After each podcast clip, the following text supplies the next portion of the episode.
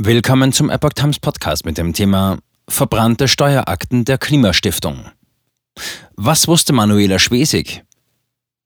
Ein Artikel von Patrick Langendorf vom 8. März 2023.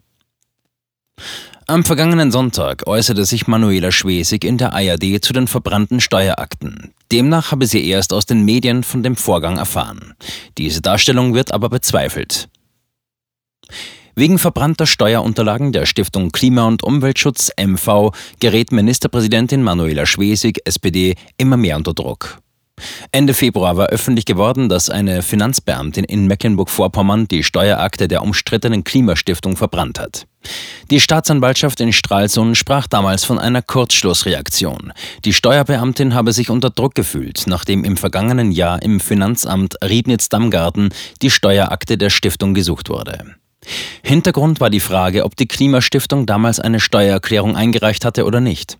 Der Fall war vor allem deshalb heikel geworden, da die Gazprom-Tochter Nord Stream 2 AG der Stiftung zuvor 20 Millionen Euro gespendet hatte. Dieser hätte in der Steuererklärung angegeben werden müssen und wäre mit entsprechender Schenkungssteuer zu versteuern gewesen. Die Akte galt damals als unauffindbar. Als die Beamtin dann die Papiere bei sich entdeckte und realisierte, dass die Unterlagen schon länger bei ihr zur Bearbeitung lagen, habe sie diese einfach verbrannt. Das dazu eingeleitete Ermittlungsverfahren wurde nach Angaben der Staatsanwaltschaft inzwischen aber wieder eingestellt. Nie politischen Druck auf Finanzamt gegeben. Das Magazin Cicero, das im Februar erstmals über diesen Vorgang berichtete, schrieb, es habe wahrscheinlich politischen Druck auf die Finanzbehörde gegeben. Das wurde sofort von der rot-roten Landesregierung entschieden bestritten. Es hat keine politische Einflussnahme auf die Bearbeiter im Finanzamt gegeben, erklärte umgehend Finanzminister Heiko Goye, SPD. Goye zufolge gab es jedoch im Rahmen der Fachaufsicht Abstimmungen zur Klärung von Rechtsfragen zur Besteuerung der Stiftung Klima- und Umweltschutz MV. Hier hat sich das Finanzamt mit der zuständigen Steuerabteilung im Finanzministerium abgestimmt. Zitat Ende. Die Unterlagen für die Spende der Nord Stream 2 AG werden nachgefordert und schließlich ein Steuerbescheid über 9,8 Millionen Euro Schenkungssteuer erlassen. Dagegen ist die Klimastiftung im Herbst 2022 vor das Finanzgericht Greifswald gezogen. Das Verfahren läuft noch. Erst aus den Medien vom Vorgang erfahren. Immer wieder stand in diesem Zusammenhang die Frage im Raum, was Manuela Schwesig von den Vorgängen im Finanzamt wusste. Am vergangenen Sonntag äußerte sie sich dazu erstmals im Bericht aus Berlin in der ARD. Lange Zeit habe sie nichts von den verbrannten Steuerunterlagen gewusst, sagt die Ministerpräsidentin. Erst mit dem Artikel im Cicero habe sie von diesem Vorgang erfahren. Daraufhin habe sie Finanzminister Goye um Aufklärung gebeten. Es sei vollkommen korrekt, dass Goye sie nicht früher informiert habe. Gerade als ehemalige Finanzbeamtin wisse sie um die Bedeutung des Steuergeheimnisses. In eine steuerliche und staatsanwaltschaftliche Angelegenheit habe sich eine Ministerpräsidentin nicht einzumischen. Und das ginge sie auch nichts an. Über eine Schenkungssteuer sei zudem zu keinem Zeitpunkt gesprochen worden, sagte Schwesig erneut. Insofern sei es auch nie um eine Absprache über eine Steuerbefreiung für die Klimastiftung gegangen. Die Darstellung der Ministerpräsidentin beim Bericht aus Berlin wird aber inzwischen erheblich in Zweifel gezogen. Wir erleben dort weiterhin ein Versteckspiel. CDU-Generalsekretär Mario Chaya sprach am Montag in der Sendung Frühstart von RTL und NTV, dass Finanzminister Goyer der engste Vertraute der Ministerpräsidentin sei. Er nehme ihr daher nicht ab, dass sie erst nach dem Artikel im Cicero von dem Vorgang erfahren haben will. Goyer sei zudem auch ein Vertrauter von Altkanzler Gerhard Schröder, SPD. Zitat. Das ist doch eine ganz deutliche Russland-Connection, die dort jetzt so schrittweise aufgedeckt wird, sagte Chaya. Zugleich sei weiterhin aus Mecklenburg-Vorpommern nur Vertuschen, Tricksen, Täuschen angesagt. Wir erleben dort weiterhin ein Versteckspiel, sagte Chaya. Vorwürfe ein Stück in Luft aufgelöst. SPD-Vorsitzender Lars Klingbeil kritisierte in einem Interview mit der Bild vom Dienstag die CDU. Diese versuche gerade das Ganze auf die Bundesebene zu ziehen. Zitat, aber dort haben sich ja die Vorwürfe auch ein Stück weit in Luft aufgelöst, so Klingbeil.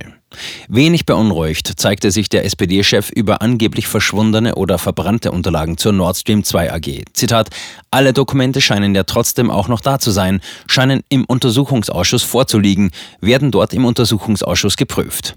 Zitat Ende. Schon vor einem halben Jahr eine Anfrage gestellt. In Mecklenburg-Vorpommern möchte man die Darstellung von Ministerpräsidentin Schwesig auch nicht glauben. Der grünen Landtagsabgeordnete Hannes Damm kritisierte gegenüber dem NDR Schwesigs Auftritt. Er bezweifelt, dass Schwesig nicht schon im vergangenen Jahr von den verschwundenen Akten gewusst habe. Die Opposition, so Damm, habe schon vor einem halben Jahr eine Anfrage dazu gestellt, die von der Staatskanzlei beantwortet worden sei. Schwesig gerate offensichtlich stark unter Druck und in Erklärungsnot, so Damm im NDR. Die Staatskanzlei hat am Montag sofort reagiert und warf dem grünen Politiker Falschaussagen vor. Zitat, die Aussagen von Herrn Damm stimmen schlichtweg nicht und enthalten gleich mehrere Falschdarstellungen, heißt es in einer Pressemitteilung. So sei unter anderem die fragliche Anfrage seinerzeit nicht von der Staatskanzlei, sondern vom Finanzministerium beantwortet worden. Schwesigs Darstellung äußert unwahrscheinlich. Für unwahrscheinlich, dass Manuela Schwesig erst aus den Medien von den verbrannten Akten erfahren habe, hält es auch der Landtagsabgeordnete Harry Glabe, CDU. Glabe kennt Schwesig viele Jahre aus der Zusammenarbeit. Bis 2021 war er Wirtschaftsminister und stellvertretender Ministerpräsident.